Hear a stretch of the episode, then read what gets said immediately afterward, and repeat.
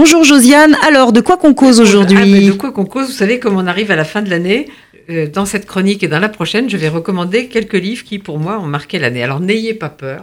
Je montre un très gros livre. Un très, très gros livre. Et, euh, et voilà. Et c'est 1038 pages. Vous allez dire pourquoi elle fait ça?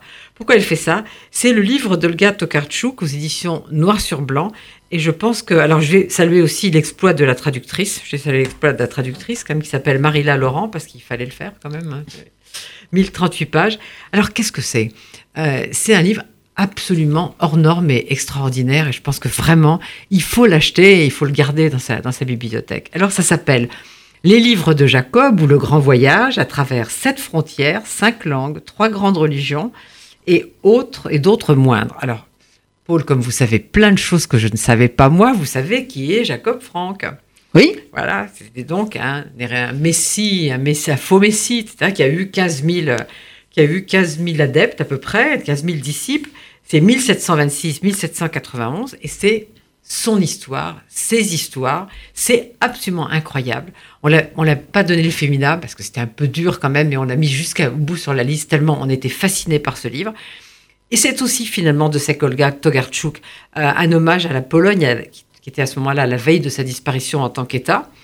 Et bon, c'est vrai, c'est mille pages, mais pourtant, ça se lit comme Alexandre Dumas.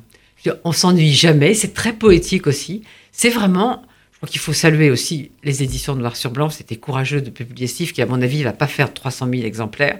Mais ici, à RCJ, quand même, il faut le lire. C'est vraiment extraordinaire, exceptionnel. Euh, il y a aussi des, pas vraiment des illustrations, mais quelques images, quelque chose qui pointe un peu le, récit. Donc c'est vraiment un sacré livre de, de, cette année. Donc je suis contente que... Et moi, évidemment, je ne savais pas qui était Jacob Frank avant de découvrir Olga Tokarczuk. Alors, le deuxième livre, vous en avez sans doute beaucoup tous entendu parler. Il s'appelle Le Lambeau. C'est le livre de Philippe Lançon. Il a eu le prix Féminin, la mention au Renaudot, le prix des prix. Bon, c'est pas pour ça qu'il faut le, célébrer, mais parce que c'est un livre, pour moi, c'est, c'est le livre de l'année, en, tout cas, en tout cas en français. Hein, parce que, et donc, on connaît l'histoire. Il était euh, il est à Libération et à Charlie Hebdo. Il était à Charlie Hebdo le jour de l'attentat. Il n'est pas mort il a été gravement blessé à la mâchoire, gravement blessé vraiment.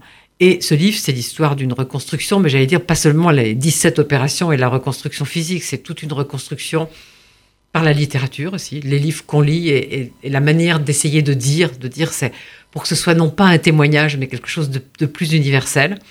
Moi, c'est vraiment, c'est vraiment un livre qui m'a, qui m'a, qui m'a bouleversé et, euh, et c'est aussi une interrogation, une interrogation sur euh, Qu'est-ce qu'être un survivant? Quel est le lien avec le monde qui a été coupé Qui a été coupé définitivement? Est-ce qu'il a été coupé définitivement? Donc, euh, vraiment, moi, je pense que si vous ne l'avez pas encore lu, c'est le moment.